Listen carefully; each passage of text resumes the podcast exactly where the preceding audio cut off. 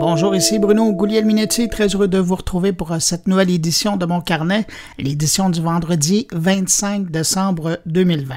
Au sommaire de cette édition, la dernière édition de l'année, un entretien avec euh, le philosophe Hervé Fischer sur le lien entre l'homme et le numérique en 2020, une rencontre avec le comédien et réalisateur Michel-Olivier Girard au sujet d'une nouvelle série de podcasts qui transforme des nouvelles littéraires en expériences auditives immersives. Il y a Stéphane Ricoul qui nous parle de chars dans un contexte où le numérique devient de plus en plus présent dans le monde de l'automobile. Et Jean-François Poulain nous parle, avec son invité, d'outils collaboratifs quand vient le temps de faire des brainstorms ou, si vous aimez mieux, des tempêtes d'idées. Alors voilà pour le sommaire. Je vous laisse euh, ici l'adresse courriel de mon carnet si vous désirez m'envoyer un mot, une suggestion, un commentaire, euh, devenir commanditaire de mon carnet. Qui sait, ben, l'adresse, c'est pas compliqué, c'est podcast en un mot, arrobas gmail.com. Vous me permettrez de prendre un instant pour saluer tout particulièrement cinq auditeurs de mon carnet qui ont laissé une trace quelque part euh, de leur écoute du podcast cette semaine. Salutations à Jonathan Malbeuf, Sonia Saint-Germain, Émilie Nadeau, Michel Attendresse et Laurence Honora. À vous cinq, merci pour votre écoute et puis merci à vous que je n'ai pas nommé mais qui m'écoutez en ce moment. Je sais, vous êtes des milliers. Merci de nous accueillir comme ça entre vos deux oreilles. Et puis à tous, ben, je vous souhaite une bonne écoute.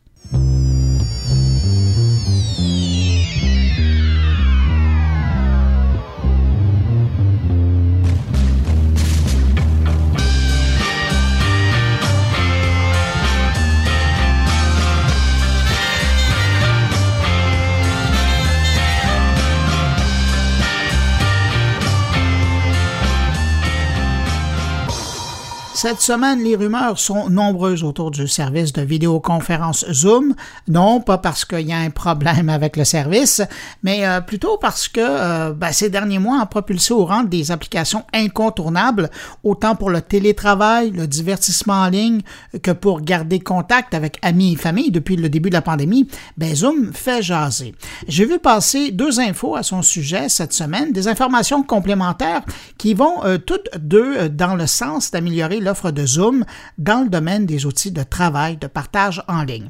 D'abord, une première rumeur comme quoi Zoom regarderait du côté de Dropbox euh, pour en faire l'acquisition. Vous savez, le service d'hébergement en ligne.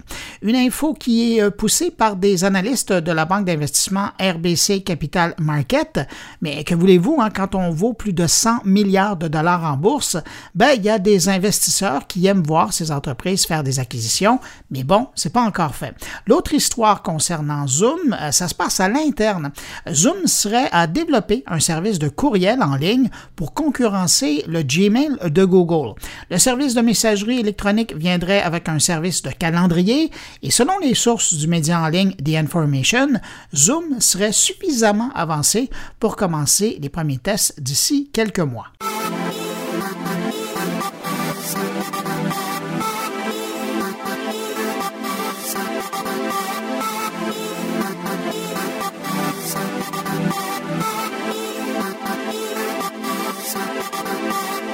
Malgré tous les ennuis de démarrage sur certaines consoles, particulièrement les plus vieilles, on a appris cette semaine que le jeu polonais Cyberpunk 2077 s'est écoulé à 13 millions d'exemplaires. Et ce chiffre de 13 millions de jeux vendus aurait pu être encore plus élevé, puisqu'ici, on ne compte pas les exemplaires qui ont été remboursés, notamment par Sony pour les utilisateurs de la console PS4. Disponible maintenant depuis une quinzaine de jours, il faut dire que dès le jour de sa sortie, ben, le studio polonais avait déjà en poche un carnet de 8 millions de précommandes pour le jeu. On peut donc dire que le jeu a réussi à se classer dès le départ dans la liste des plus grands lancements de l'histoire du jeu vidéo.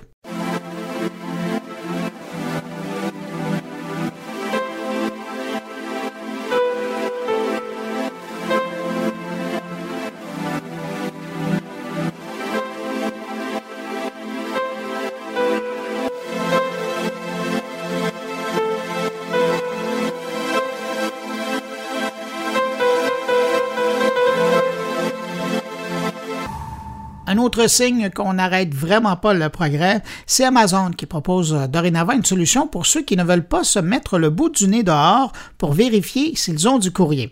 Et là, je parle pas de courrier électronique, je parle de vrai courrier papier, ce qu'on appelle en anglais du snail mail. L'appareil Ring Mailbox Sensor est un capteur qui permet de savoir s'il y a du courrier qui a été déposé dans la boîte aux lettres. Et le principe est simple, le senseur se fixe directement sur la boîte aux lettres et chaque fois que la boîte est ouverte, ben, l'utilisateur reçoit une notification. Même chose si quelqu'un vient vérifier votre boîte aux lettres à votre insu, ben, l'utilisateur recevra aussi une notification. Le Ring Mailbox Sensor est offert au prix de 50 sur le site de ring.com.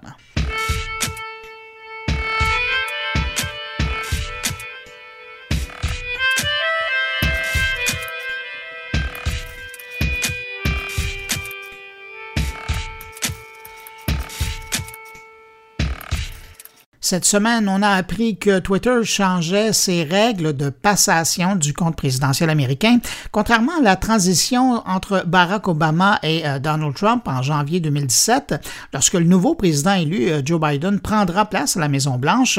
Euh, dans le lot des choses qu'il aura à transférer, ben, les comptes Twitter de POTUS, FLOTUS, VP et PressSec ne seront pas sur la liste des choses à transférer. Twitter a fait savoir que les quatre comptes seront archivés et qu'une nouvelle version des mêmes adresses seront disponibles pour utilisation, mais avec le compteur à zéro. De son côté, Twitter euh, confirme qu'il avisera les abonnés des comptes présents pour les informer du changement et surtout de la possibilité de suivre les nouveaux comptes de l'administration de Joe Biden.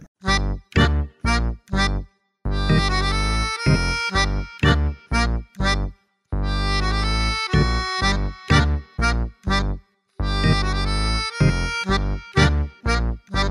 nouveau joueur euh, arrive dans le paysage des jeux vidéo et il vient du monde de l'alimentation. Le genre d'annonce euh, qui aurait pu euh, sortir un 1er avril, mais cette fois, ça semble bien vrai puisque cette semaine, c'est Intel qui a confirmé la nouvelle que PFK ou KFC, partout ailleurs hors du Québec, va lancer un ordinateur pour amateurs de jeux vidéo, mais avec une twist bien spéciale, la console en forme de baril pourrait également conserver les morceaux de poulet au chaud.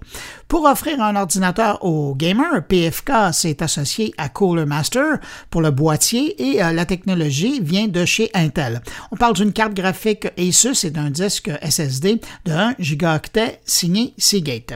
Au début du projet, PFK prévoyait sortir la console juste à temps pour Noël, mais finalement, COVID oblige, il ben, faudra attendre un peu plus tard euh, dans la nouvelle année pour mettre la main sur ce nouvel appareil. Mais bon, entre-temps, ben, il n'y a rien qui vous empêche de manger du poulet du colonel Sanders si ça vous tente.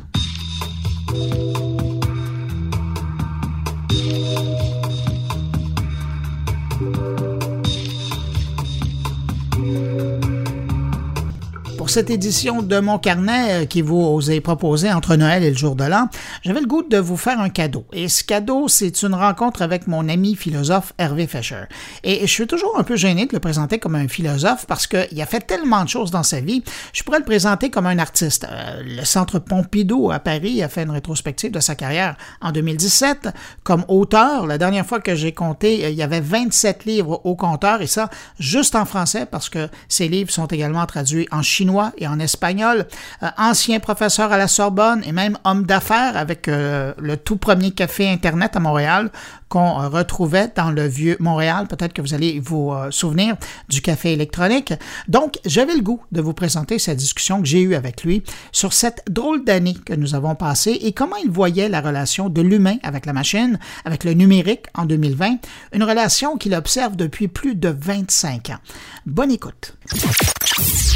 Hervé Fischer, bonjour. Bonjour Bruno. Hervé, merci de me faire euh, cette faveur et de venir partager avec nous euh, tes réflexions sur 2020.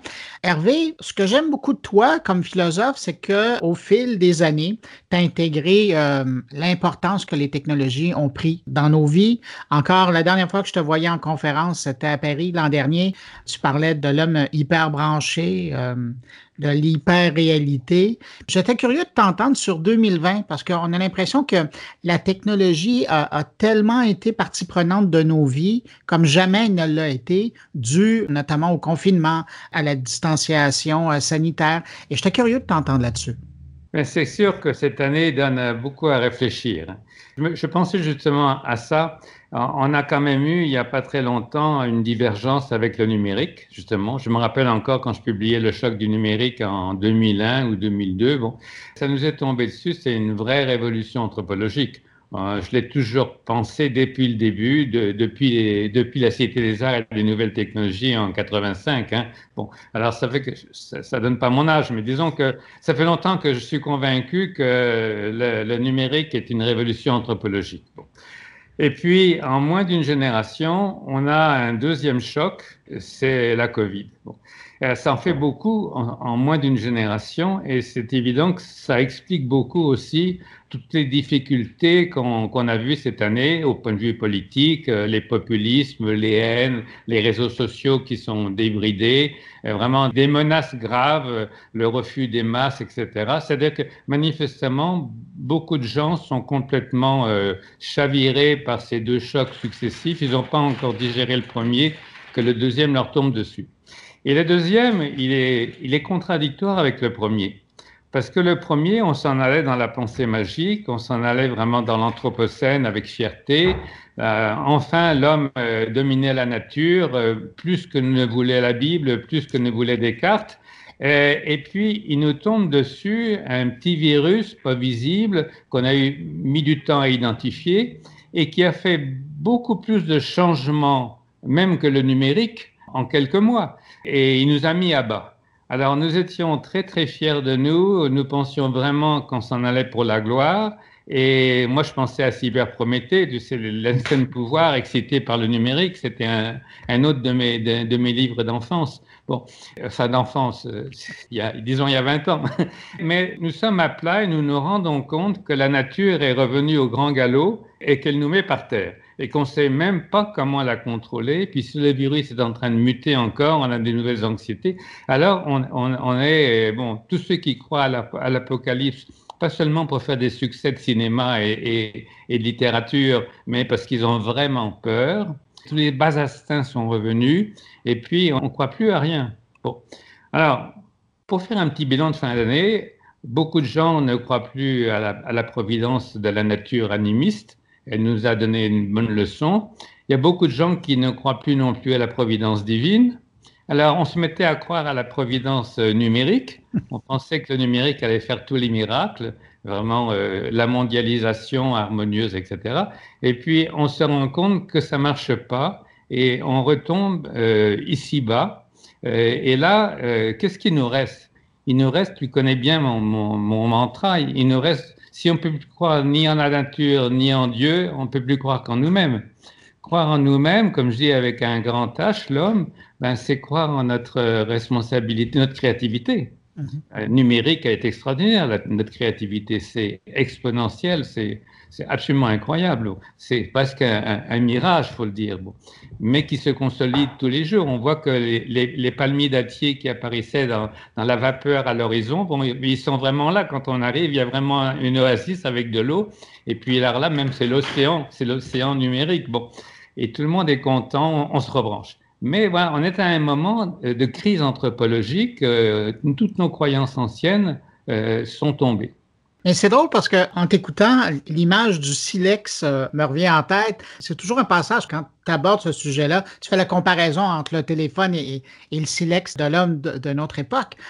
Est-ce que tu as l'impression que cette symbolique-là du, du, silex, donc de cette pierre qui est devenue la technologie ou le téléphone pour l'homme, ça a repris de l'importance dans cette période, dans ces dix derniers mois qu'on a vécu, euh, un peu comme à l'époque, l'homme utilisait le silex, enfin l'homme ou son ancêtre utilisait le silex pour vivre, pour faire des objets, pour aller chasser, peut-être même pour communiquer. Puis parallèlement, ben, quand on regarde ça aujourd'hui, la technologie a jamais été aussi importante pour garder la communication entre les gens, euh, pour travailler euh, pour certains, pour, pour se divertir pour d'autres.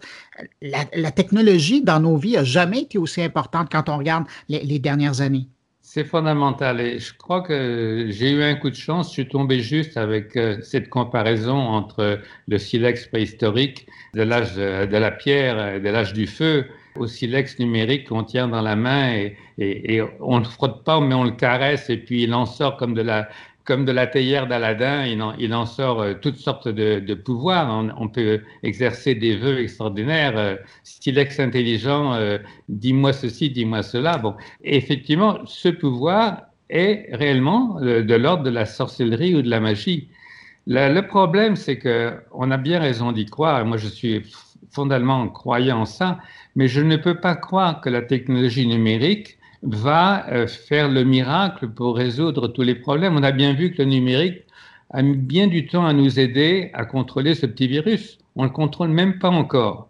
Alors c'est une leçon de modestie. En même temps, ce, numérique, il est extraordinaire et il est, vraiment, euh, vraiment, on devrait lui faire un, comme le veau d'or, on devrait lui faire un hôtel.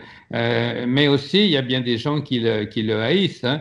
Et, puis, effectivement, il y a beaucoup d'inconvénients, d'addiction. Je vais te juste te donner un, un, problème de ce petit silex. Quand on voit que Amazon est en train de ruiner tous les petits commerces avec une stratégie politique, de, support technologique, de plateformes sur lesquelles tous les petits commerces, tous les petits artisans essayent de vendre, il prend le pouvoir mondial. Et, là, bien sûr, il y a un côté merveilleux, parce qu'effectivement, avec Amazon, je peux recevoir dans quatre jours un, un, un autre silex. Mais en même temps, sur le plan humain, c'est une catastrophe. C'est pas seulement euh, une réaction de ludiste que j'ai, que ça tue les emplois, comme autrefois les Anglais disaient, bon, les machines à tisser, ça tue nos emplois. C'est vraiment qu'il y a le meilleur et le pire. Et là, ça renvoie, le petit silex, il renvoie quand même à l'homme. Toujours la même chose. La technoscience et le numérique ne sont pas plus providentiels que n'a été Dieu ou la nature. Ils sont là, comme disait Hegel, quand la montagne est là, ils sont là. Et c'est comme toujours, je vais dire une chose évidente, mais c'est l'usage qu'on en fait. Et donc l'éducation qu'on développe par rapport à, ce silex qui, qui, est la clé. Finalement, ce n'est pas la technoscience qui va résoudre nos problèmes majeurs, parce qu'au fond, nos problèmes majeurs, ils ne sont pas technologiques. Même si je me plains que la configuration de mon, de mon courriel est parfois plus difficile que de rapporter des spécimens de la Lune, euh, c'est quand même paradoxal. À la même époque, le numérique fait des choses prodigieuses et n'arrive pas à régler des petits problèmes de configuration. J'ai passé deux fois une heure avec un gars de chez Apple, pour ne pas le nommer. En tout cas, euh, on sait ça, on sait tout ça. Bon. Alors, donc, la sorcellerie, ça prend des connaissances, bon, c'est bien. Mais ce que je veux surtout dire, c'est que la solution de notre avenir, parce que c'est à notre avenir que nous pensons actuellement, de plus en plus, nous pensons à la planète et à notre avenir. La solution de notre avenir, s'il y a une providence, elle n'est peut-être que dans nos propres mains. Pas seulement le silex, mais c'est dans nos mains notre responsabilité. Plus on est créatif, plus on a de pouvoir grâce au silex, plus notre responsabilité est à la mesure de ce que l'on peut décider. Et aujourd'hui, il y a une révolution anthropologique, hein, très évidemment. Euh, nous ne sommes plus chacun dans notre petit village, ou comme les Suisses disent, chacun dans sa vallée. Euh, nous sommes sur la planète. Maintenant, on a une conscience planétaire. Ça, c'est un, un, de mes une de mes obsessions actuelles, nous sommes désormais dans une conscience planétaire en temps réel. Grâce justement au silex, grâce aux hyperliens, la multiplication des hyperliens qui fait que nous sommes constamment branchés sur toute la planète. On sait toutes les conneries que peut dire Trump, on sait tous les assassinats qui sont à droite à gauche, on sait comment l'opposant russe a été, a été empoisonné, on le sait quasiment en temps réel, enfin aussi vite que lui, que lui le découvre. et puis, et, ça, c'est complètement nouveau, c'est absolument inédit dans l'histoire de l'humanité. Et ça développe forcément euh, ce qui est mon, aussi mon obsession, c'est ce que j'appelle la nouvelle rationalité humaine, c'est-à-dire une éthique planétaire, de respect des droits de l'homme simplement, de respect de la nature aussi. Parce que euh, la nature, elle est revenue au galop quand on l'a, quand on l'a méprisée, quand on l'a, quand on l'a violée, comme, euh, comme dirait l'autre. parce que il y, a une, image au point de vue mythanalyse. Hein, la nature, c'est maman, et puis papa, il est méchant. La, technologie, c'est papa qui viole la nature. Bon, violence conjugale. Mais, tous nos mythes sont anthropomorphiques, tu sais, finalement. Bon. Et donc, euh, là, là, vraiment, on s'est moqué de la nature, on l'a méprisée, et elle s'est rappelée à notre bon souvenir. Il faut aujourd'hui développer une nouvelle conscience planétaire aussi au point de vue écologique pas seulement au point de vue économique, On voit bien que le néolibéralisme n'est pas non plus la solution miracle, n'est pas la providence qui va apporter le progrès à tout le monde. Les écarts de, niveau de vie, de richesse n'ont jamais été si, graves qu'aujourd'hui. Il y a énormément de, questions à se poser dans cette fin de mauvaise année 2020. Je suis curieux de t'entendre, et tu l'as mentionné euh, au, début de ta réponse, tu parlais des réseaux sociaux. On y retrouve, puis je suis curieux de savoir comment toi tu vois ça, comment tu, tu comprends ça? On a vu tout au cours des mois qui ont passé euh, dans la dernière année un groupe euh, de gens qui se posent des questions, qui remettent en question le système, qui remettent en, en question les décisions des gouvernements. Comment tu perçois ça? Oui, ben, c'est la même réponse que je vais te faire. Moi, je suis complètement un adepte des réseaux sociaux. Comment ne pas être sur les réseaux sociaux? Même Facebook, que je déteste, euh, j'ai quand même beaucoup de... j'ai pas de site officiel, mais j'ai quand même beaucoup d'informations qui me viennent par Facebook, évidemment. Puis ce serait idiot, par détestation de Facebook, de ne pas s'en servir. Et puis, je me sers énormément de Twitter, comme tu sais. Moi, pour moi, Twitter, c'est une plateforme euh, artistique et philosophique. Alors évidemment, ce n'est pas le même usage que celui que fait Trump et, que font tous les complotistes et que font tous les gens qui développent des haines euh, atroces. On n'a jamais vu tant de, fausses nouvelles, de rumeurs, de haine sur les réseaux. Il y a le meilleur et il y a le pire. Vraiment, on peut aujourd'hui se confesser sur Internet, se faire psychanalyser sur Internet. On peut aider avec l'Internet des gens à, distance qui sont dans des situations euh, catastrophiques. Mais en même temps, c'est toujours la même chose. C'est l'homme qui demeure la clé de l'usage que l'on fait. Alors, comme dans l'homme, il y a le meilleur et le pire, on le retrouve amplifié sur les réseaux sociaux. Pour moi, les réseaux sociaux, c'est ce qui permet, à mon sens, de développer notre éthique planétaire, mais c'est aussi ce qui sert pour le blanchiment d'argent, euh, pour, tous les complotismes, pour, euh, toutes les haines euh, les, plus, barbares qui existent encore. Notre cerveau reptilien, n'a pas évolué à la même vitesse que notre technologie. Ça, c'est une, euh, c'est une, une, idée que j'ai depuis, depuis 20 ans et plus. C'est que si on a un, diagramme, bon, c'est clair qu'on a eu un développement de la démographie gigantesque à partir du début du XXe siècle. C'est clair que la technologie euh, est en croissance exponentielle avec la, la technologie, elle sort du cadre, mais malheureusement, notre maturité cérébrale, elle est restée comme une ligne horizontale avec de temps en temps des, chutes, des regrets, comme dit Edgar Morin. Et on a un gap, on a un écart, un fossé qui se creuse entre notre maturité cérébrale de mammifères humains et puis la technologie qui est dans nos mains. Et ça, ce gap est de plus en plus préoccupant parce que nous sommes capables maintenant de nous autodétruire. Nous autodétruisons la, enfin, nous détruisons la nature, nous nous tirons dans le pied.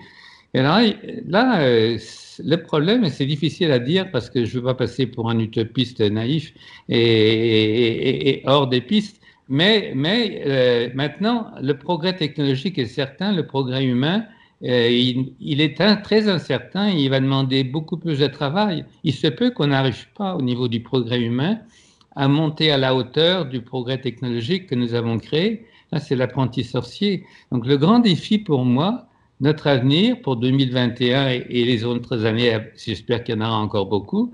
Euh, moi, je suis encore jeune, je tiens à ce qu'il y a encore une, cinquantaine d'années au moins.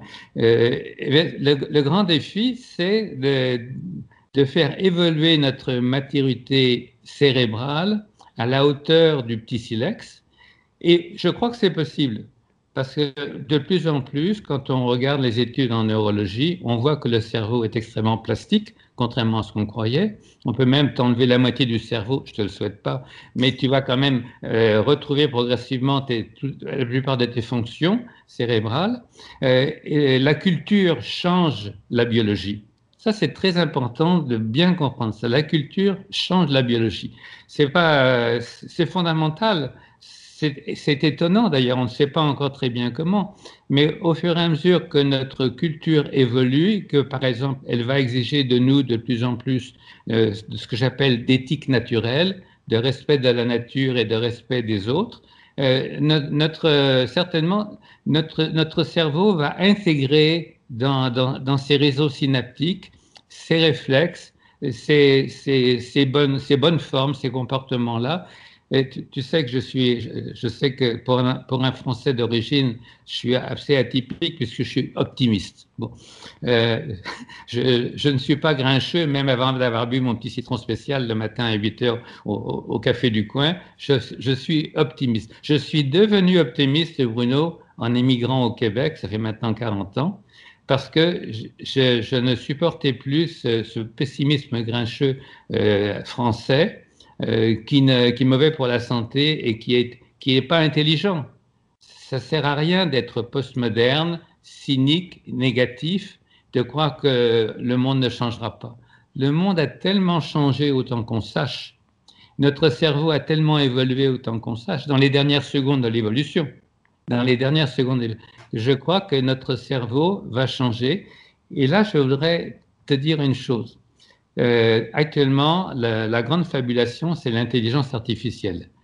À Montréal, nous sommes une des métropoles. Nous allons organiser bientôt un grand congrès à Montréal sur l'intelligence artificielle avec Time World. Je ne dis pas encore la date, mais je crois beaucoup à l'intelligence artificielle. Sauf que l'intelligence artificielle, c'est de l'intelligence humaine assistée par ordinateur ce n'est pas une sorte de, vapeur euh, dans laquelle on baignerait, on serait connecté naturellement comme à l'oxygène de l'air pour respirer ou pour penser. Euh, il faut bien dire que l'intelligence collective, ça n'existe pas. C'est l'intelligence connectée qui existe. On se connecte. L'intelligence connectée, elle existe depuis toujours. Les grands philosophes du XVIIe avaient une énorme correspondance entre eux. Les scientifiques ont toujours une énorme correspondance entre eux. Mais aujourd'hui, ils correspondent par Internet grâce au petit silex. Donc c'est très rapide, c'est quasiment en temps réel.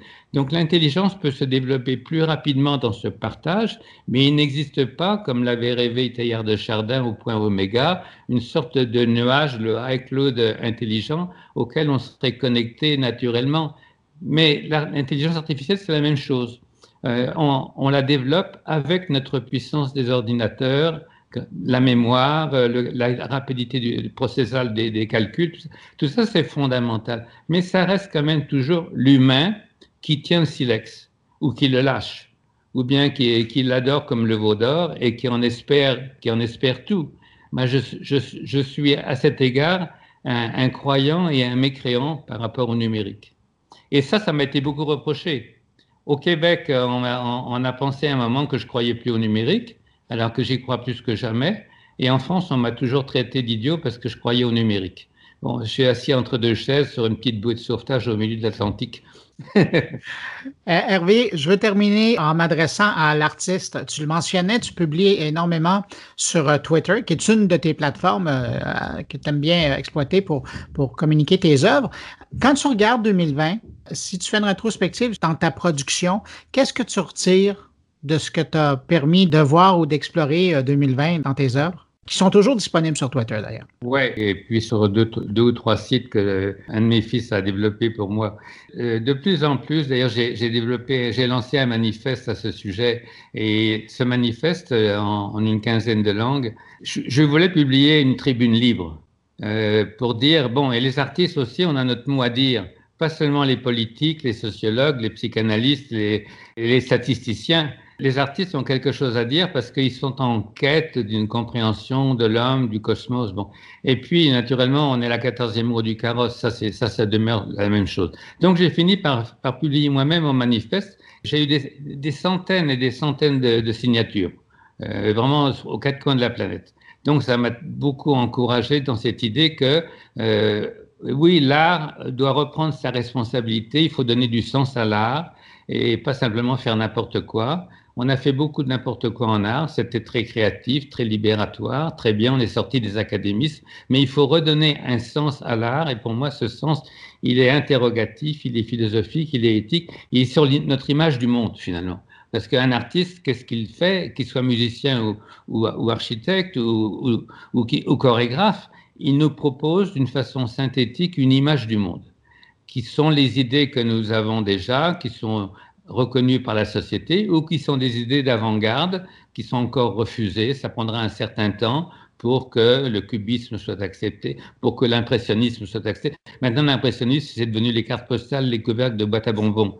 Mais à l'époque, c'était des maudits barbouilleurs euh, qui étaient bons à rien, les salons des refusés. Eh ben, les artistes changent la sensibilité que nous avons sur le monde, changent le regard que nous avons sur le monde. Et aujourd'hui, effectivement, l'artiste doit avoir un regard planétaire. Donc, le travail que j'ai fait comme artiste, c'est ce nouveau regard sur la planète, sur la nature, parce que la nature n'est plus impressionniste, elle est devenue politique, elle est devenue écologique, elle est devenue commerciale. Euh, la nature est devenue complètement commerciale, un enjeu commercial et militaire. Ce n'est plus du tout la nature romantique. Même la nature a complètement changé. Et ce sont les artistes et les philosophes, au fond, qui explorent cela et qui, qui essayent d'une façon synthétique, dans un petit tweet ou dans une peinture, d'exprimer ce changement de regard, ce changement de sensibilité. Et, mon travail d'artiste, au fond, il nourrit mon questionnement euh, philosophique et réciproquement. Euh, je sais que c'est pas c'est pas une bonne formule vendeuse pour, pour vendre beaucoup de tableaux ou, vendre beaucoup de livres, mais euh, bon, c'est comme ça que je fonctionne et, et, ça donne quand même des résultats. Euh, je vais te donner une avant-première là, c'est que j'ai eu de Gallimard il y a quelques jours la confirmation que mon prochain livre sera publié d'ici la fin de l'année 21, qui sera sur la mythanalyse de la couleur. Alors, le précédent, c'était la, couleur en Occident de la préhistoire au XXIe siècle. Le deuxième, c'est sur l'analyse des mythes de la couleur, mythe analyse de la couleur. Et, pour moi, ça, m'encourage beaucoup que même si euh, à, Paris, je suis un immigré, et puis au Québec, je suis un Français, bon, finalement, euh, sur ma petite bouée entre les deux continents, j'arrive quand même à faire avancer mes idées, mon travail. Et je pense qu'un artiste, devient ce qu'on appelle un artiviste, c'est-à-dire quelqu'un qui a besoin, surtout quand il n'y a plus de musée, il n'y a plus de galerie ouverte, il a besoin de communiquer ses anxiétés, ses espoirs, ses rêves, euh, ses fantaisies, sa sensibilité. Donc, donc je suis hyper actif effectivement sur les réseaux sociaux, pas dans le mainstream des réseaux sociaux, je le reconnais, mais euh, c'est une manière de diffuser des images, des idées, des petites capsules euh, qui résument au fond des questions, parce que l'homme demeure par rapport à l'image du monde, demeure un, questionnaire, un grand interrogatif. Nous n'avons pas les réponses, mais nous choisissons nos fabulations. Alors il faut choisir des fabulations qui soient bienfaisantes, comme pour moi par exemple la, conscience planétaire ou bien l'hyperhumanisme, et éviter ce que j'appelle les, hallucinations toxiques, malfaisantes, euh, qui sont euh, par exemple la croyance dans la technoscience comme le, la, magie qui réglera tous les problèmes de l'humanité, ou croire que c'est l'économie libérale qui va régler tous les problèmes, ou croire que c'est la mondialisation qui va régler tous les problèmes. Il faut choisir ces fabulations, ces récits. Et au terme de cette année 2020, c'est la grande question. Il faut repenser euh, nos normalités. On l'a dit et répété. C'est très difficile de repenser nos normalités. Et si tu veux bien, ce sera le mot de la fin pour moi, pour changer la société, il faut changer les mythes, c'est-à-dire les récits fondamentaux euh, sur lesquels se basent nos valeurs, nos gouvernances, nos projets d'avenir. Pour changer la société, il faut changer nos mythes. Et nous avons vécu avec des mythes qui étaient toxiques. Le mythe de l'économie libérale est devenu un mythe toxique. Le mythe de, de, Dieu a été un grand mythe très, très bienfaisant, mais il a aussi été très toxique espérons qu'il va redevenir un peu bienfaisant. Le mythe de la technoscience, quand ça nous donne le trans et post-humanisme, c'est toxique. C'est des, ingénieurs gourous sans, culture américains qui prennent les algorithmes et les, logiciels pour la solution miracle.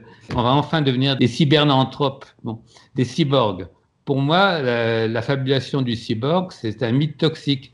La fragilité humaine est beaucoup plus importante et on vient d'en faire la, on, en fait encore l'expérience létale, douloureuse, euh, très difficile. On a bien vu que la fragilité humaine, ça demeure un, paramètre fondamental. Et heureusement, je vais dire, si on était tous des mécanos euh, dont on remplace les pièces, les pièces usées euh, comme sur une voiture, franchement, je ne pense pas que ce serait le paradis.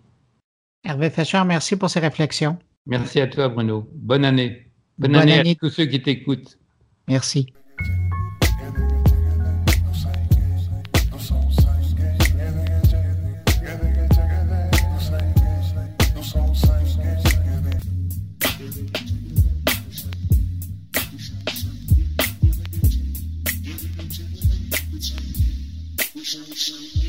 Autre belle rencontre à partager avec vous cette semaine, euh, c'est ce moment que j'ai passé virtuellement avec le comédien et réalisateur Michel Olivier Gérard, un homme qui est fasciné par la voix, je pense que c'est le moins que je puisse dire, celle des comédiens particulièrement, et qui tente dans presque tous ses projets de les mettre de l'avant.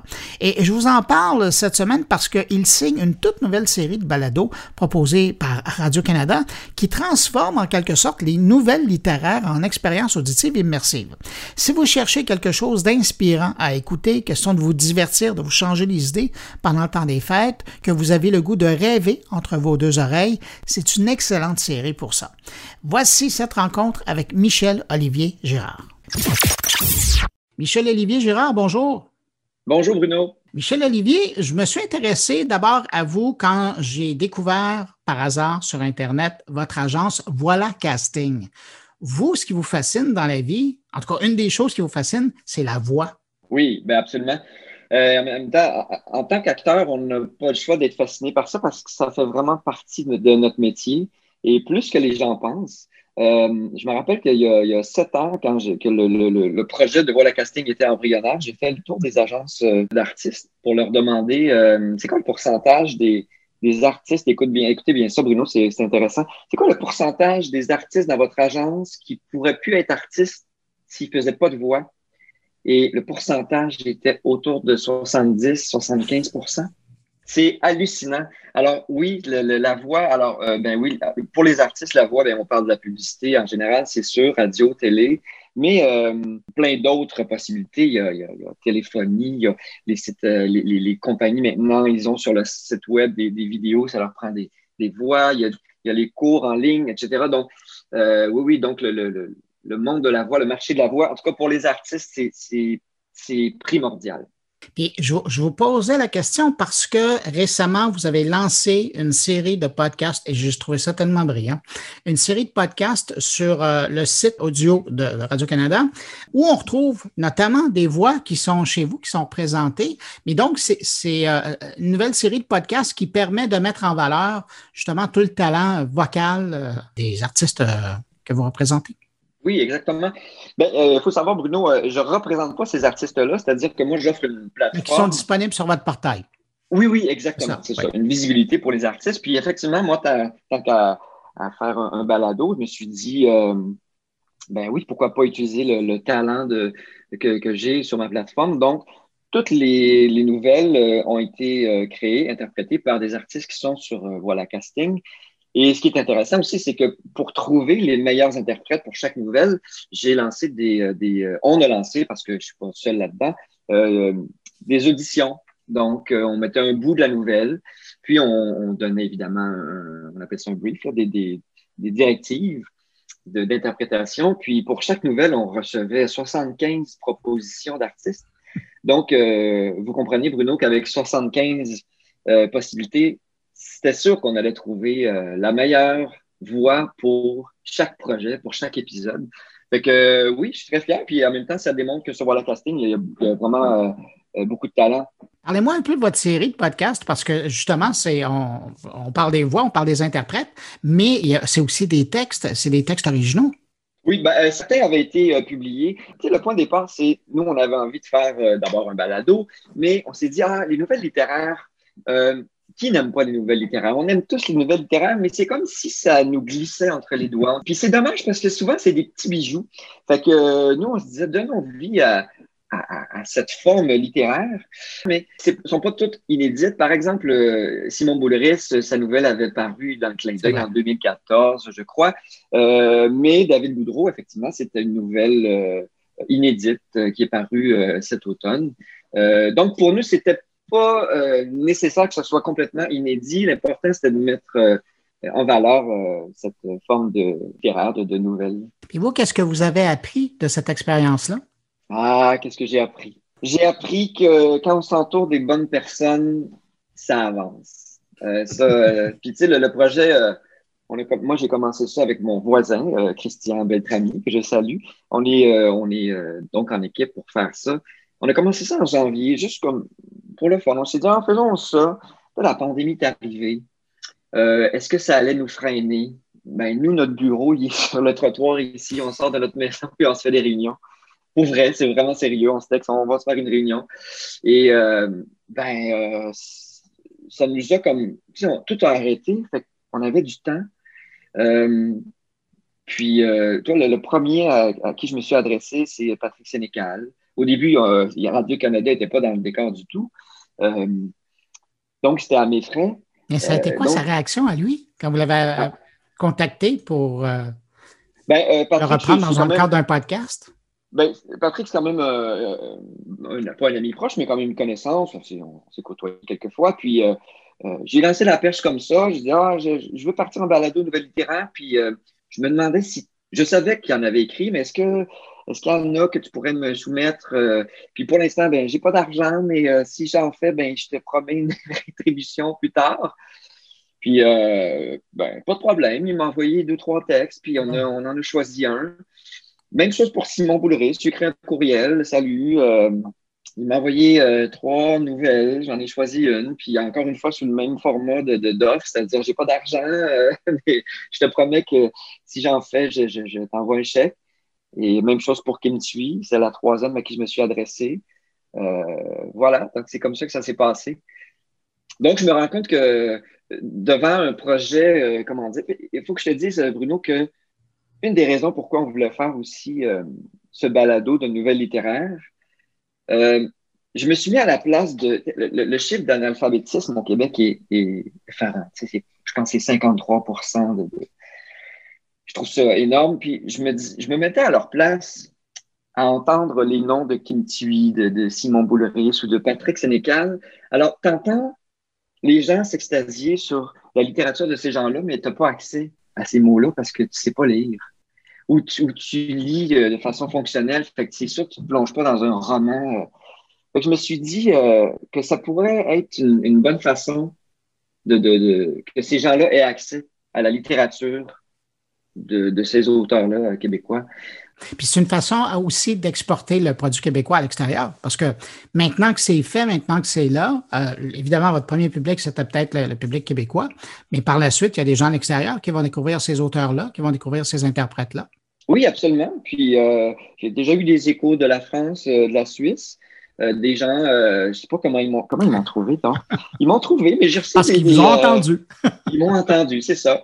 Puis j'ai reçu des petits messages, bonjour, ici la France, ça résonne jusqu'ici, c'est vraiment bon. Puis ben, on va se dire, ça va être très exotique pour eux d'entendre Marcel Sabourin parler avec son, son accent québécois. je veux dire, dans la production de, de ça, on n'a jamais pensé au à un, fini francophone qui voyagerait, puis qu'il faudrait que tout le monde nous comprenne à chaque mot. comme euh, Michel Tremblay euh, le dit souvent, pour faire universel, il faut faire local. Puis, ben, nous, on n'a pas pensé à ça, on a juste fait ce qu'on avait envie de faire. Puis si après ça résonne en Belgique ou en France, ben, tant mieux. Mais là, euh, évidemment, il y a un nombre de podcasts qui est en ligne. Les gens vont les écouter pendant le temps des fêtes. Oui. Est-ce qu'il va y avoir une suite à ça? Bruno, évidemment qu'il va y avoir une suite. On est déjà au travail. Euh, moi, c'est un projet qui m'emballe euh, complètement. Déjà euh, au printemps, quand j'approchais des auteurs ou des interprètes, je leur disais de toute façon, j'ai des auteurs que je ne vais pas te nommer, mais qui sont en train d'écrire, bon, que j'avais relancé au, printemps, à l'été, puis je leur, disais aussi, euh, mais inquiétez-vous pas, il va y avoir deux puis trois saisons. Fait que si votre texte n'est pas prêt pour la première, ça sera pour plus tard. Fait que j'ai aucun doute euh, que, qu'on va en faire euh, deux, trois, quatre. honnêtement, Bruno, j'ai adoré faire ça. mettre ensemble des gens à qui, qui, ont un objectif commun, qui ont envie de, faire le projet. J'ai, j'ai adoré ça. Puis je pense aussi au studio La Majeure, c'est avec moi. Euh, quand on a eu cette, idée de projet, ben, Christian et moi, bon, j'ai appelé quelques amis pour les auteurs. Euh, on a déjà fait euh, des, auditions. Fait qu'on arrive, on s'est dit, OK, ça nous prendrait un studio. Puis moi, bon, je connais tous les studios à Montréal parce que j'y travaille comme acteur. mais Christian, lui, travaillait aussi déjà avec la majeure. Fait qu'on s'est dit, bon, allons les voir parce que nous deux, on les connaît. Ils nous connaissent. Fait qu'on est arrivé en réunion avec eux on leur, a présenté notre projet. On avait déjà en tête euh, donc euh, quelques auteurs, quelques interprètes. Bruno, après huit minutes, euh, Maxime Navarre et Mathieu Vachon, ils étaient assis puis ils ont fait oui, on embarque. Ça, a pris, je te dis, huit minutes. puis, mais je suis très content parce que ces gens-là, c'est des gens de cœur aussi. C'est des gens qui sont allumés, qui ont envie de faire des beaux projets. Et, et c'est en discutant avec eux qu'ils ont donné Maxime a dit hey, pourquoi on n'associe pas un créateur musical à chaque nouvelle, à chaque épisode? Quelle bonne idée. Fait que là, on a, tu sais, euh, j'allais dire un layer, des, des, des layers, des couches. Des couches. des couches, tu sais, on a un auteur, on a un interprète. Euh, on a, tu sais, par exemple aussi, euh, tu sais, David Goudreau aurait pu faire sa nouvelle, mais on avait envie de, de rencontres entre un auteur et un interprète. Donc, auteur, interprète. Après ça, euh, ben, pourquoi pas de la musique? Fait qu'on est allé chercher, ben, Tire le Coyote, euh, Alexandra Streliski qui a fait la magnifique pièce sur euh, la nouvelle de Christian Vézina. Puis, ben, par-dessus ça, moi, euh, euh, je connais un peu Michel Rabagliati, que je salue au passage, que, j'adore. Et je lui ai lancé la piste, que ça, ça, ça, tenterait de faire le dessin. Et il a accepté. Puis, ça nous donne cette belle illustration du balado. Donc, tout ça pour dire que même, j'embarque Michel là-dedans aussi, les studios, Christian, c'est tout des c'est des gens qui ont envie de faire un projet, euh, qui sont de bonne humeur. Il n'y a pas d'ego. En fait, on s'est souvent dit ça, il n'y a pas d'ego dans ce projet-là, puis c'est pour ça que ça avance, puis ça marche bien. Mais vous êtes un méchant rassembleur. Euh, je pense que ça fait partie de vos qualités. je pense que oui, euh, Bruno. oui, oui. Mais ça, il faut que je le prenne, puis je, puis je le prends. oui, j'avoue que. Puis, mais j'ai toujours été comme ça. J'étais un gars de gang, j'étais un grégaire. Puis, malgré la pandémie, on a réussi à réunir. Bon, euh, les premières nouvelles, on les enregistrait à distance, euh, mais tout le monde était. Ben oui, tu as raison, Bruno, je, je pense du, du vous au-dessus. mais vous avez raison, oui, je, je pense que j'ai cette capacité à, à, rassembler des gens. Après ça, il faut choisir les bons. ah, ben ça, c'est une autre question. En tout cas, M. Olivier, moi, je veux vous remercier. Évidemment, vous l'aviez pensé à ce projet-là avant le temps de la pandémie, mais dans un contexte où euh, une grande partie de la population québécoise s'est retrouvée euh, confinée euh, chez elle. Je trouve que c'est un beau cadeau que vous avez fait avec tous ces artistes-là, les différents domaines, de les ramener comme ça entre nos deux oreilles. Je trouve que c'est un beau cadeau que vous faites au Québec. Ben, merci Bruno, merci. Moi, j'en profite pour remercier tout le monde qui a participé au projet. Les parler Simon Boulris, Christian Vézina, Kim Thuy, Patrick Sénécal puis David Groteau. J'ai mes cinq auteurs.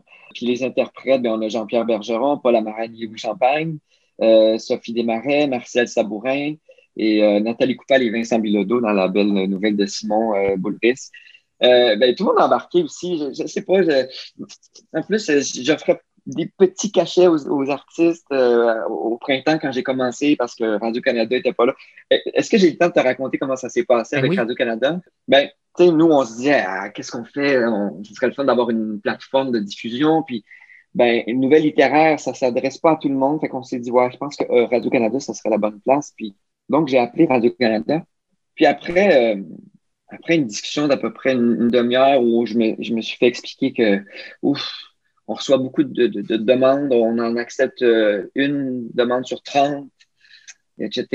Fait que là, OK, bon, parfait. Fait qu'à quelque part, on me décourageait. Fait que là, j'expliquais mon projet, puis après l'avoir expliqué, ah, ben, c'est un beau projet, c'est très bien. Là, je sentais qu'on allait raccrocher. Fait que là, j'ai dit, euh, est-ce que vous avez 12 minutes devant vous? Elle dit, ouais, ben, oui. J'ai dit, je vous envoie une nouvelle, rappelez-moi après. Puis j'ai envoyé la nouvelle de Christian Vézina avec Marcel Sabourin. Ah. Il n'était même pas fini. Euh, qui était un peu rough, là, mais elle m'a rappelé 15 minutes après avec le menton dans la, gorge, puis elle a dit Mon Dieu, c'est magistral, j'ai rien à dire. Fait que ça a été, je pense, le, le point de départ, euh, le point d'ancrage, en fait, pour la diffusion à Radio-Canada. Puis, euh, ben, moi, j'avais aucun doute parce que je, sais qu'on a fait qu'on a fait du beau travail. Puis, ben, voilà, ça a payé. Ça, ça valait la peine de prendre le temps de la raconter, cette histoire-là. Ben, écoutez, ce que je vais faire, d'abord, je vais vous remercier d'avoir pris le temps de nous parler de votre série, de votre travail. Merci encore une fois de l'avoir fait. Puis, on va quitter les gens en écoutant un court extrait, justement, de, de cette, euh, de cette nouvelle-là. Merci, Bruno, de m'avoir euh, reçu, puis au plaisir de se reparler. Puis, passe de joyeuses fêtes. Oui, aussi. J'aurais rarement plié mes vêtements avec autant de soin probablement parce que je viens de le faire au futur antérieur, un temps qui me va bien ce matin. Je les dépose sur cette grosse roche bien propre et place un galet sec dessus. Mes sandales restent bien sagement, comme en prière, au pied du même rocher. Moi, Je m'éloigne, précautionneusement. Je suis aussi nu que le vent. Je sais que je suis vieux, mais je ne le sens pas tant que ça. Je sens surtout les cailloux. À chacun de mes pas, mes pieds réfléchissent la dure grève. C'est la pointe de l'île. C'est ce qu'on dit, je crois plutôt que c'est sa queue. Sa queue de pierre. La queue fossilisée d'un reptile endormi depuis des millénaires, envahi maintenant de fougères et de pin blanc, et qu'on appelle île d'Orléans. Alors voilà l'extrait euh, du deuxième épisode de la série du podcast Hors champ. C'est l'épisode dont mon invité parlait, qui a convaincu Radio-Canada d'offrir euh, cette série sur euh, son site de podcast. On entendait la voix de Marcel Sabourin sur un texte de Christian Vézina, et c'est dans cet épisode qu'Alexandra Streliski compose la trame musicale. Si vous avez le goût d'en entendre plus, je vous rappelle que pour le moment, euh, il y a déjà cinq épisodes disponibles. Vous trouverez la série de podcast hors champ dans la section balado du site de Radio-Canada.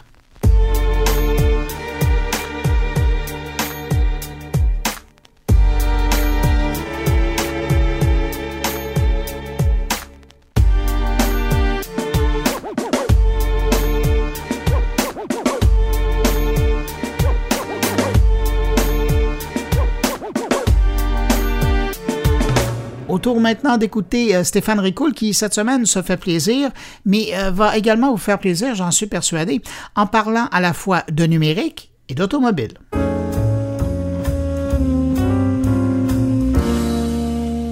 Pour cette dernière rubrique sur l'économie numérique en 2020, permettez-moi de m'offrir de moi à moi et à vous comme à l'accoutumée, un petit cadeau, soit celui de réunir mes deux passions dans le traitement d'un même sujet. Et mes deux passions, vous en connaissez une par cœur maintenant, c'est bien évidemment l'évolution des impacts de l'économie numérique sur notre société, mais la deuxième que vous ignorez peut-être, c'est ma passion pour le monde automobile. Oui, je suis un gars de char. S'il se passe pas une journée durant laquelle je ne lis pas sur un des deux sujets ou sur les deux, bien souvent il m'arrive même de ne plus faire la différence tellement les deux sont de plus en plus intimement liés. Le monde automobile ne cesse d'être toujours plus technologique, avant-gardiste, voire même disruptif de temps en temps. Dans la réalité, ce que j'observe, c'est que les constructeurs automobiles deviennent avec le temps des géants du numérique sur quatre roues, car ils embrassent de plus en plus une logique de plateforme dans leur propre modèle d'affaires. Alors on va commencer par une technologie la plus évidente, il me semble, dans le domaine de l'automobile, qui est l'adoption de la 5G. Avec un temps de latence qui apparemment serait inférieur à celui de notre propre cerveau, les constructeurs automobiles voient une opportunité de mettre en dialogue leur voiture avec les autres voitures, mais aussi avec les piétons, avec le mobilier urbain si celui est connecté, ce qui, dans leur jargon, est appelé le V2X pour Vehicle to Anything. Une amélioration donc de la sécurité routière grâce à l'échange instantané, mais surtout constant, d'informations et qui permettra le réel développement de la conduite autonome. Le 6 mai 2020, le constructeur suédois Volvo a d'ailleurs annoncé son intention de commercialiser dès 2022 une voiture capable de conduire de manière pleinement autonome sur autoroute.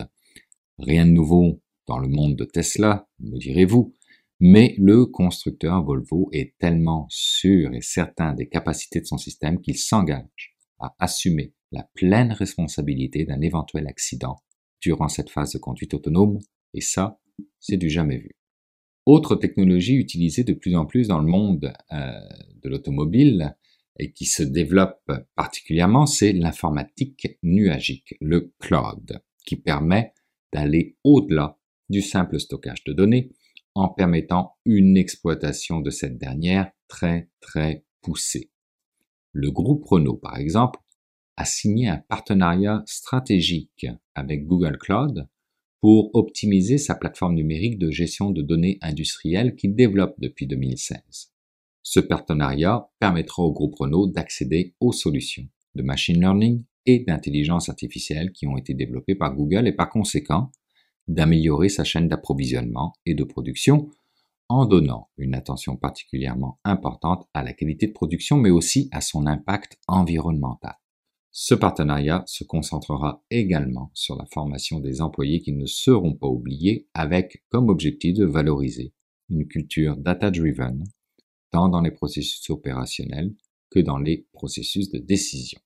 En parlant de décision, les modèles d'affaires aussi sont impactés par l'évolution rapide de la technologie et j'aimerais vous parler de celui du Mobility as a Service. Dans le monde de la vie intelligente, ça porte un nom et c'est l'intermodalité.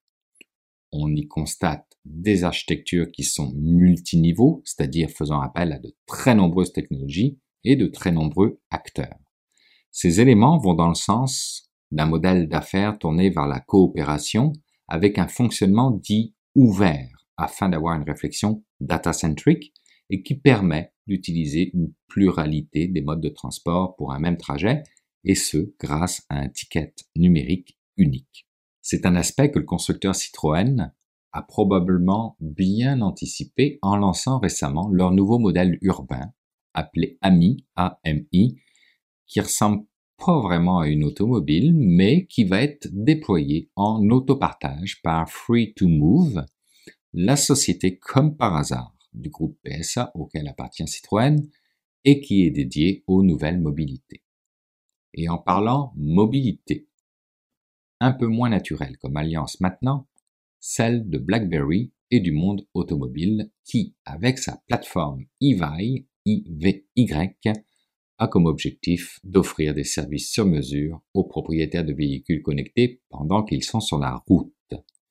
C'est un article de mon ami Alain McKenna qui met en avant la Netflixisation du monde automobile en permettant à ces derniers d'offrir à présent des services à valeur ajoutée. Une émergence des systèmes électroniques connectés qui permettra de créer un monde de services vendus en option une fois le véhicule sur la route. La valeur de ce marché pourrait quadrupler d'ici 5 ans et atteindre quelques dizaines de milliards de dollars en 2025. Et bien évidemment, BlackBerry n'est pas la seule à lorgner ce marché, vous vous en doutez bien et c'est sans surprise que l'on retrouve sur cette liste Amazon. Et en parlant de Amazon, je voulais garder ça pour la fin, la cerise sur Sunday, et vous demander, connaissez-vous la Zoox? Z-O-O-X? Non? Eh bien, sachez que c'est le taxi autonome aux très grandes ambitions du géant Amazon. Construite pour des passagers, pas pour des conducteurs. C'est comme ça que Amazon décrit la Zoox. Donc le message est clair. Moi, je vous résume la Zoox ici. 3,63 m de long, 4 passagers, 0 volant, 0 pédale, 100% autonome, 16 heures d'autonomie. Des voitures sont déjà testées à San Francisco, Las Vegas et dans la ville de Foster City, en Californie, et Amazon espère lancer une application de covoiturage d'ici peu et utiliser ces véhicules autonomes pour livrer des colis à ses clients. Une autre façon d'agrandir quelque peu sa plateforme est d'augmenter sa connaissance fine de ses clients. Sur ce, je vous souhaite une bonne route jusqu'à 2021.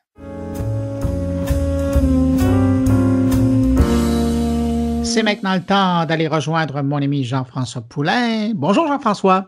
Bonjour mon ami Bruno. Cette semaine, on va parler d'un outil collaboratif parce que dans le monde du design des projets, mettons qu'on travaille rarement tout seul, hein, et d'arriver à avoir un outil qui permet à tout le monde de travailler en même temps et d'aller plus loin dans le partage d'informations puis de réflexion, c'est important. Ben oui, puis nous, dans le monde du UX, euh, c'est le partage, puis d'aller creuser la tête des gens pour vraiment être sûr des projets qu'ils veulent faire. Ça a été un besoin immédiat à partir du moment où on est tombé en, mode euh, restriction et à la maison. Donc, on s'est tous lancés un peu sur des outils euh, Miro, Mural, qui sont des, gros outils de collaboration. Et, là, les gens peuvent penser aussi euh, que ça pourrait être un Google Doc. Évidemment, on peut partager puis travailler sur un Google Doc. Mais ah, là, on pousse encore un petit peu plus loin. Non, non. Non, non, on, veut vraiment simuler le mur, le plein de post-it, hein, où on commence à faire des réflexions, tout le monde partage leurs pensées, puis c'est poussé très, très loin parce qu'il y, a tout un domaine d'affaires qui s'est développé là-dedans aussi dans les ateliers dans les derniers mois, voire dans les deux dernières années, où on fait du design thinking. On en a déjà parlé ici dans les entrevues, euh, du sprint design de, à, la mode de euh, Google, mais, simplement pour faire des meetings. Puis tu peux même le raccorder dans ton Google Calendar maintenant. Tu peux dire, je crée un nouveau, une nouvelle rencontre avec mes, des, des partenaires d'affaires ou des collaborateurs, puis dire, j'associe un Miro à ça ou j'associe une murale à ça. Donc, cette semaine, j'ai interviewé Charlotte Boivin, qui est euh, Product Manager chez Mural en Californie. Donc, euh, c'est une jeune demoiselle qui a fait son chemin euh, à travers des grands joueurs comme IBM et qui est maintenant chez Mural, qui est une compagnie d'origine argentine qui a maintenant des bureaux ou qui avait l'intention d'avoir des bureaux en Californie, bon, on pense probablement pour du financement, tout ça, qui sont passés aussi de 100 à 300 employés dans les derniers mois. Donc, c'est une immense croissance. Puis j'en ai profité pour euh, parler avec Charlotte un peu de cette croissance-là. Et elle, spécifiquement en tant que product manager, va travailler sur la version mobile de, cette application-là, donc euh, tablette et petit mobile téléphone. Bon, ben on écoute euh, tout de suite cette entrevue. Je te remercie. J'en profite pour te souhaiter un joyeux Noël. Joyeux Noël à toi aussi, Bruno, et à tous les auditeurs. J'ai euh, joint Mural, euh, qui est une entreprise qui est basée en Argentine. Euh, il y a quelques mois et euh, c'est vraiment super. C'est une entreprise qui a une culture phénoménale euh, et qui est en pleine croissance étant donné la, la, pandémie. Ça a aidé un, bon coup de pouce. Les, les chiffres d'affaires sont, sont en feu, mais aussi le nombre d'utilisateurs. ouais, c'est assez impressionnant, mais c'est surtout plein de challenges qui, qui, viennent en compte étant donné que des growing pains, comme on appelle. donc, ça, ça amène énormément de, de, de challenges organisationnels pour s'assurer qu'on on grossit, mais aussi on arrive à faire notre travail de manière efficace. Mais en gros, dis qu'est-ce que fait, qu'est-ce que c'est Mural? Quand tu dis les gens ont sauté là-dessus pendant la période de pandémie, c'est parce que c'est un produit qui, qui, permet euh, des choses qu'on peut faire en ligne? Dans le fond, Mural, c'est un, produit digital qui euh, permet de pouvoir collaborer avec euh, d'autres gens, donc faciliter des ateliers de design thinking, par exemple. C'est un peu un whiteboard digital, si on veut. Donc, étant donné que les rencontres d'affaires se font présentement en ligne, ça permet de, de pouvoir euh, finalement régler des problèmes de manière un peu plus euh, facile à l'aide d'un visual thinking. Euh, donc, euh, juste de visualiser certains concepts qui sont parfois trop complexes et difficiles à, à comprendre euh, juste avec une discussion. Donc, c'est vraiment pour, pour aider à faire euh, ces processus-là et aligner les équipes. Donc, c'est comme tu peux avoir des post-it et vraiment utiliser ces éléments-là pour, pour aider à, à, faciliter la compréhension. Les use cases qu'on voit vraiment beaucoup, c'est au niveau développement de produits. Donc, si on, les gens veulent se créer des, des product roadmaps, faire leur timeline, faire des rétrospectives, donc en agile, quand on a des, des grands roadmaps à qui sont assez complexes, puis aligner les équipes. Qui va faire quoi? C'est, Mural est un, bon outil pour ces choses-là, ou euh, faire des rétrospectives, faciliter des, workshops pour les consultants. On a beaucoup d'usagers qui sont consultants euh, dans des grandes entreprises. On a des clients comme euh, IBM, Atlassian. Donc, c'est, des entreprises qui sont principalement tech et qui sont dans, le développement de produits. Et, ça peut servir aussi tout bêtement à, des gens de prendre des notes communes euh, pendant un meeting en ligne, pendant un Zoom, euh, tout le monde peut être sur le même tableau et prendre des notes là-dessus. Oui, donc ça permet vraiment en, real time, comme on appelle, d'avoir plusieurs auditeurs. Si vous êtes 200, 200 personnes à vraiment voir le même écran et pour participer, collaborer et être engagés. Euh, donc, c'est ça qui est, qui est, intéressant. Puis, puis pour moi, ce qui m'a intéressé de te parler aujourd'hui, c'est que Mural est un des joueurs principaux dans le domaine du UX du design thinking et, tout ça. Puis en plus, c'est une Québécoise qui travaille en Californie. C'est toujours intéressant de, prendre des nouvelles des expatriés euh, québécois qui travaillent dans la technologie. Dis-moi un peu quel est ton rôle aussi là, de chez Mural en tant que, product owner ou product manager? C'est quoi la différence entre les deux pour toi? Oui, effectivement, il y a, une, petite différence entre les deux. Euh, dépendamment aussi de l'entreprise où l'on travaille, euh, je pense que, les rôles ont évolué aussi beaucoup dans les dernières années. Euh, la manière dont euh, à Mural, on, différencie les deux rôles, euh, c'est qu'un product manager va souvent être en charge de la, la, stratégie.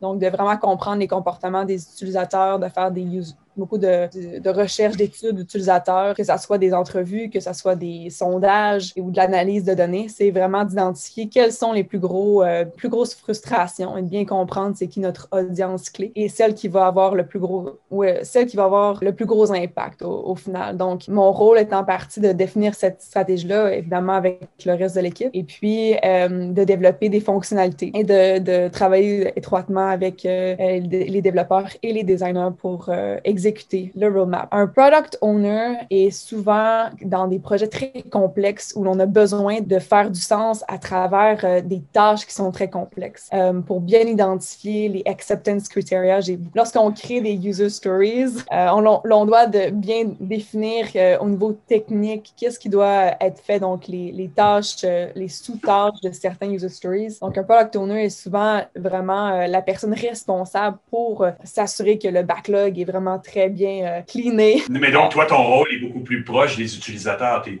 es, ce que dans l'industrie montréalaise encore, puis même à Montréal, on commence à avoir des, product managers aussi qui sont beaucoup ou très, très proches des utilisateurs. Puis je pense que l'industrie change parce qu'historiquement, c'était souvent des anciens programmeurs qui étaient dans ce rôle-là, qui géraient des backlogs. Tout le monde semble avoir compris que ça prend quelqu'un qui gère un produit numérique et qui est proche de ses utilisateurs. Puis c'est pour ça qu'ils sont venus te chercher. Donc. Oui, c'est une approche. Euh, Mural est, une.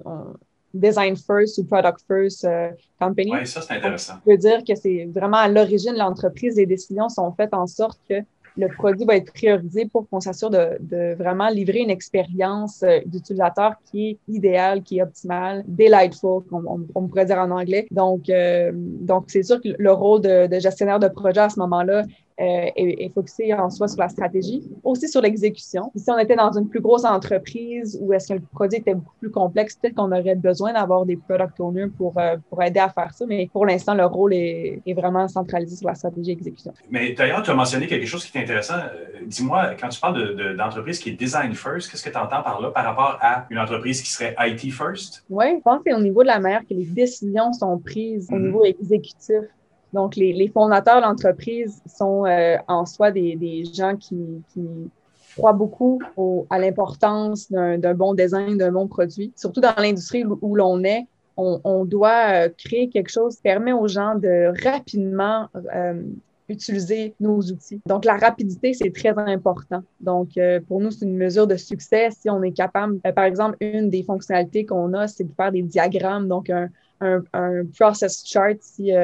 Vous êtes un architecte ou euh, vous êtes un project manager, puis vous devez euh, établir un processus avec des diagrammes qui s'alignent. Donc, comment est-ce qu'on peut arriver à, faire ce diagramme-là le plus rapidement possible? Il y a plusieurs outils qui peuvent permettre à, le faire. Donc, nous, on est vraiment, on fait beaucoup de recherches pour comprendre comment les utilisateurs utilise l'outil et comment est-ce qu'on pourrait permettre à l'utilisateur de faire cette tâche-là plus rapidement. Donc, étant donné que le UX est, vraiment euh, important pour faciliter euh, l'expérience, c'est une des raisons de pourquoi que c'est à la genèse de l'entreprise et pourquoi c'est design first. Est-ce que tu serais allé dans une compagnie qui serait IT first? Oui, une très bonne question. Je pense que ça, ça, dépend, ça dépend peut-être de, l'intérêt ou l'objectif de la personne au niveau de sa carrière. Pour moi, je me suis aussi spécialisée en design thinking lorsque j'étais euh, à IBM. Ils ont euh, une méthodologie assez poussée. Et puis, euh, j'ai un background en design aussi, en art. Donc, le côté créatif et le côté ah. design m'a toujours été important pour moi. Donc, pour moi, c'était important, mais ça ne veut pas nécessairement dire que c'est moins intéressant d'aller dans des entreprises qui sont IT first. C'est plus, c'est plus des perception un peu différente, disons. Et, donc, tu t'occupes, tu, parles de, tu as le mot produit dans ton titre, donc tu t'occupes de quel produit dans une entreprise comme Mural, puisque Mural en soi est un produit, mais à l'intérieur, il y a, j'imagine, plein de sous-produits. Toi, tu t'occupes de quoi en particulier? Oui, en gros, à Mural, on est euh, environ 10 euh, gestionnaires de projets qui vont tous euh, être responsables pour différentes parties du produit. moi, je m'occupe principalement des, des apps donc, on, est, euh, on a une app qui est sur iOS, Android, macOS et Windows. Donc, je gère ces quatre produits-là. Euh, donc, c'est intéressant parce qu'on doit définir une expérience qui est euh, quand même toutefois un peu différente de l'expérience web. Les use cases euh, sont différents. Donc, la raison de pourquoi quelqu'un voudrait utiliser son cellulaire ou utiliser son iPad versus euh, un desktop est assez différent, donc la priorisation des features est différente. Donc, c'est ça qui est intéressant de, faire cette analyse-là et comprendre euh, comment que les, usagers l'utilisent différemment. Oui, j'utiliserais d'ailleurs euh, une, application de ce genre-là sur un, téléphone mobile ou une tablette, je peux comprendre parce qu'à la limite, le brainstorming, le, côté un peu créatif peut, venir peut devenir intéressant parce qu'on peut utiliser des crayons.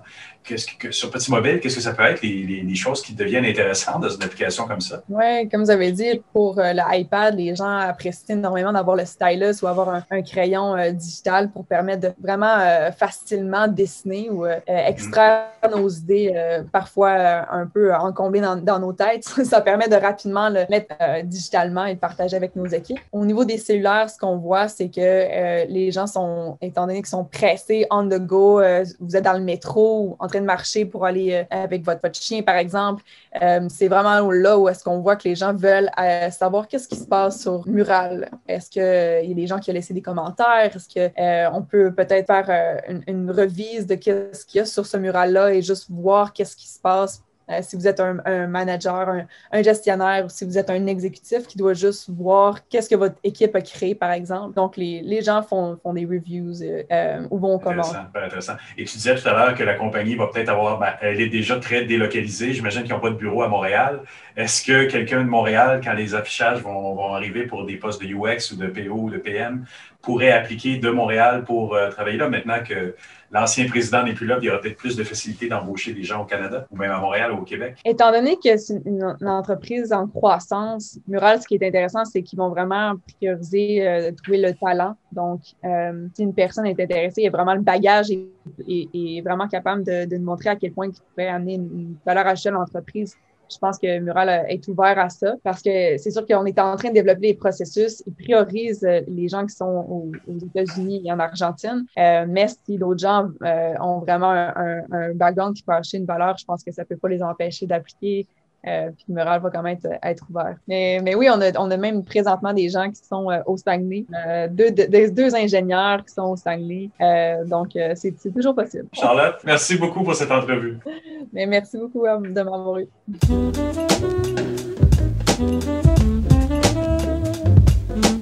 Ben voilà, c'est ainsi que se termine cette édition de Mon Carnet. J'espère que vous avez apprécié et merci à mes invités. Merci à mes collaborateurs, Jean-François Poulain et Stéphane Ricoul, d'avoir été là. Je vous le rappelle, hein, vous n'hésitez pas à passer le mot autour de vous si vous pensez que Mon Carnet peut intéresser vos amis, connaissances, abonnés. C'est simple, vous retweetez, republiez les publications de Mon Carnet, invitant les gens à écouter directement, ou sinon, ben, vous les invitez à se rendre sur mon blog, moncarnet.com, et puis ils pourront entendre l'intégrale mon podcast. Merci d'avoir été là. J'espère que vous passez une bonne pause du temps des fêtes.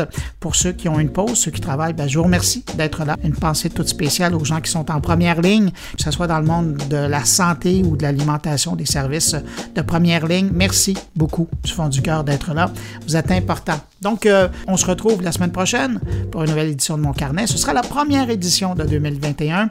Je vous dis au revoir. Portez-vous bien.